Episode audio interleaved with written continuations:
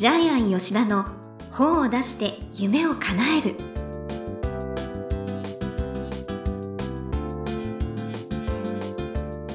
こんにちは倉島真帆です。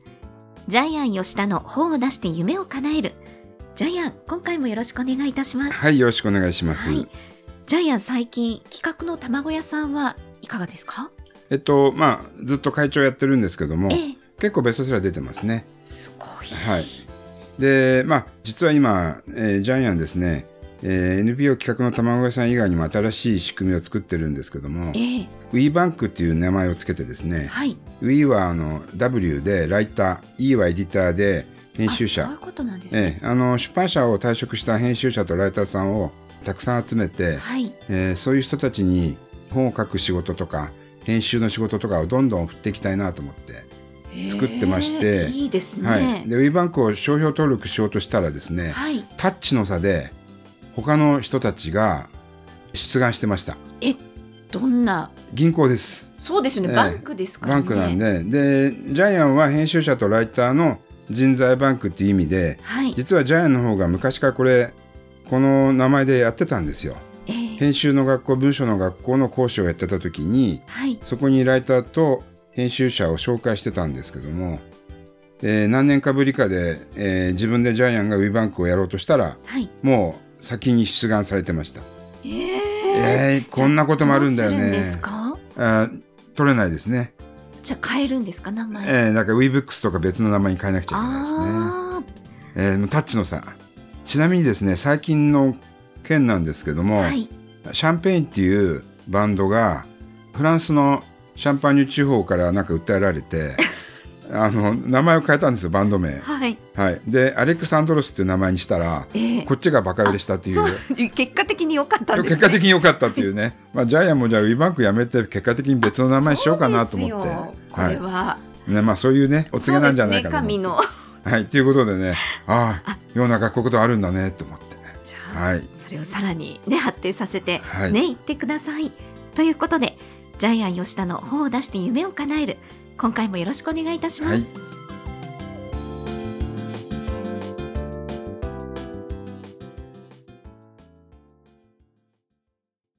続いては、いい本を読みましょうのコーナーです。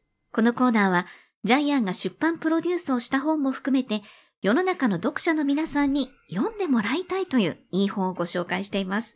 今回の一冊は何でしょうか？はいアマゾン中国輸入の教科書自分ブランドで稼ぎなさい著者はですねえージャイアン出版塾の5期生ネギ正隆さんはい。はいでちょっとプロフィールを読んでもらってよろしいですか？はい。1979年愛知県生まれ。年商1億円の中国輸入ビジネスメーカーオーナー。元は月収14万円のダメサラリーマンだった。東日本大震災を機にビジネスを学び、2012年パソコン1台で仕事の後の空き時間、1日1時間から3時間のみで中国輸入ビジネスを開始。1年目から自分ブランドでの販売を始め、年商1億円を達成。確実に売れるブランドを生み出すための法則を体系化し、売れるブランドのリサーチツール、アマログを自社開発。コンサルティングを通じて、延べ1000名以上の指導実績がある。はい、ありがとうございます。まあ、今回の本は、輸入ビジネスで儲けるっていう本なんですけども、ええ出版社はセルバ出版。はい。で、まあ、奥付け見てびっくりしたんですけども、えー短期間に3回ぐらい重版買ってますよねすごね。い。重版かかればももうすごい売れてるってこう、とですね。はい。はい、ネギマンすごいですね。はい。はい。で、えーこの本はですね、マジにガチで稼ぎたい人用にしっかり書いてあります。そう、もう字もびっしりですよ。えー専門的な本です。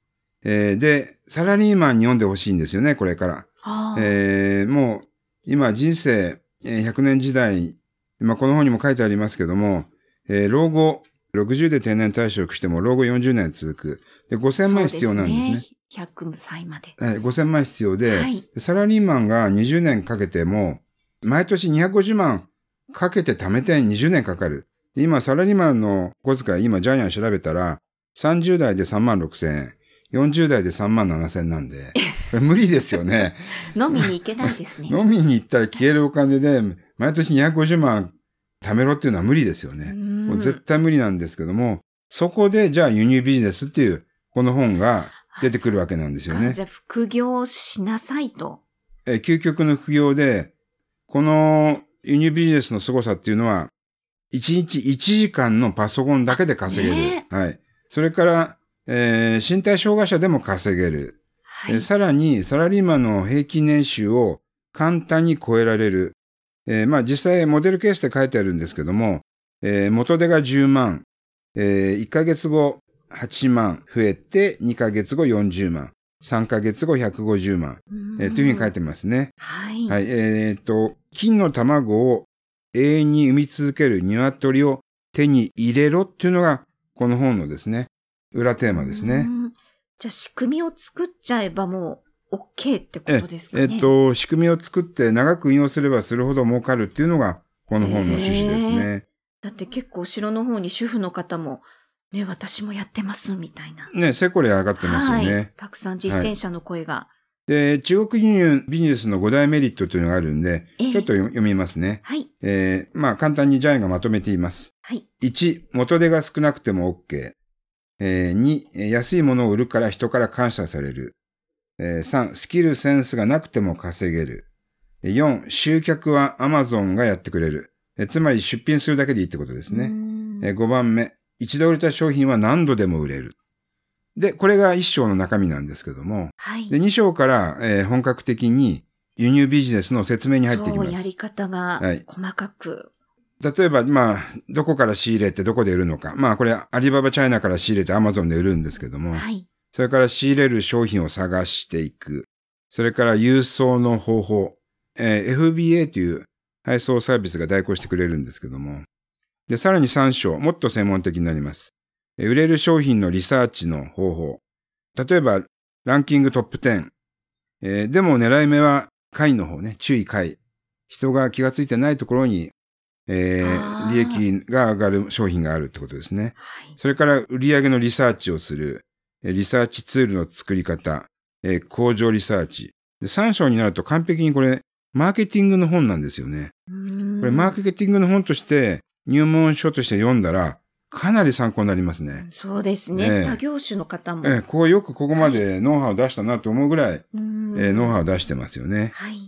えーそれから4章は今度は、えー損をしない発注法、えー商品点数の増やし方から、定期発注方式からですね、在庫管理、発注のシミュレーション、えーさらには輸入代行業者の選び方から、すごいのは発注数を決める計算式、びっちり書いてますよね。ねえ細かく。これ専門的ですよね。そう、もうちゃんとやってる方だなっていう、ええ本当にで。これね、多分素人でも難しい、大変難しいんだけど、この通りにやっていけばできますね。全員儲かっちゃいますよね、これね。はい。で、5章が Amazon 出品の手引きで、え出品アカウントの取り方から AN コードの申請、カテゴリーコードの申請、商品の説明文の書き方まで、もう至れる尽くせりなんですよね。ねえで、最後は、今度は OEM で自分ブランドを作ろう。あそう。えーこの本のですね、タイトルになっている自分のブランドを作ろう。はいここからもう利益が果てしなく拡大していくんですよね。っていうのは自分で商品ページを作って自分ブランドをネーミングして、えー商標で自分のブランドを保護しながら、えーオリジナル商品を売っていくっていうね。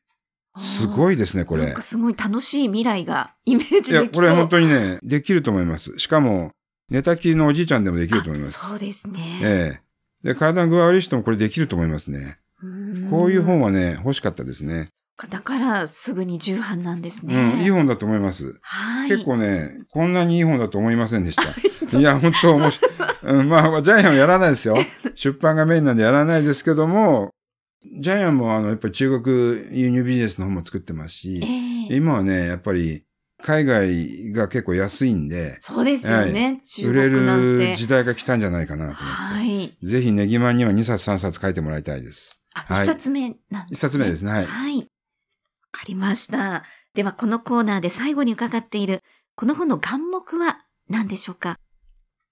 はい、えーこの本の眼目は、えー格差で儲ける。この中国輸入ビジネスもそうなんですけども、はい中国は安い、日本は高い、えーあるいは背取りもそうですよね。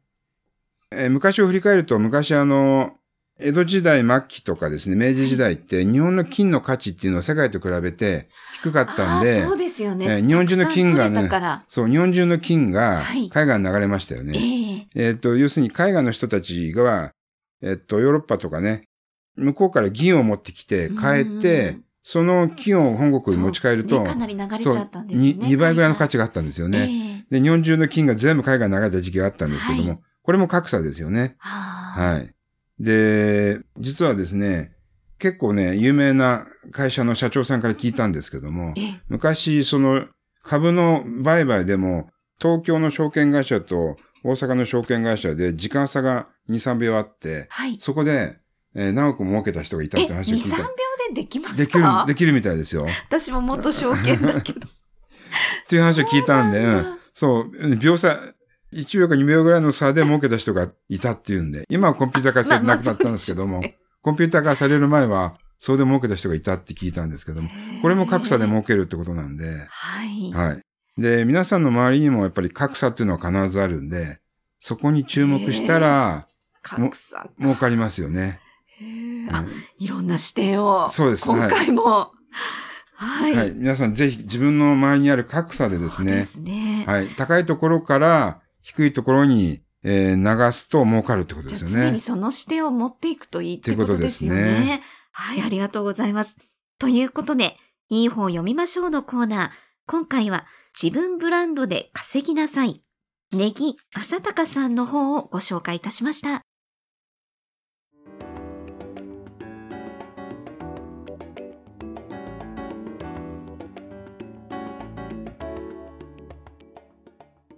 続いては本を出したい人の教科書のコーナーです。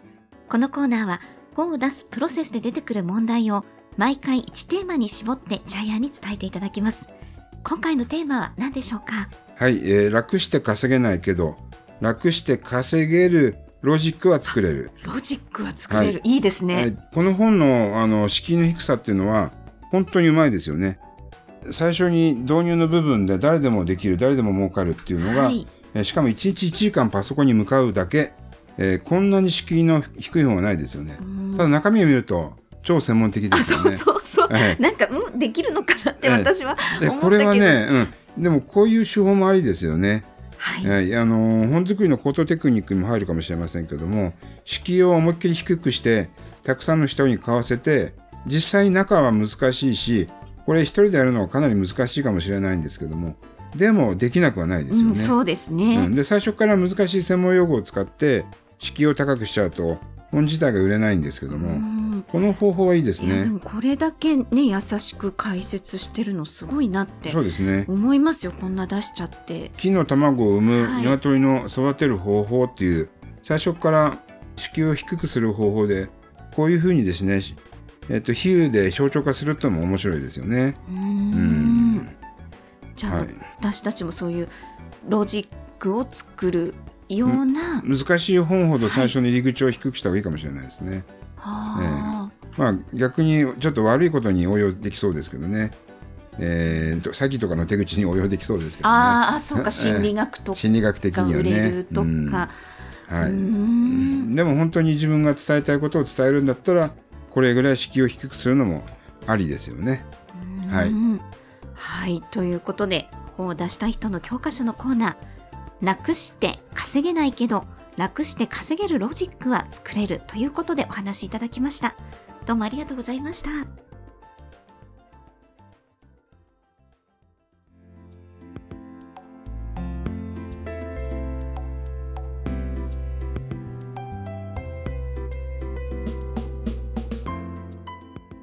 ジャイアン吉田の本を出して夢を叶える。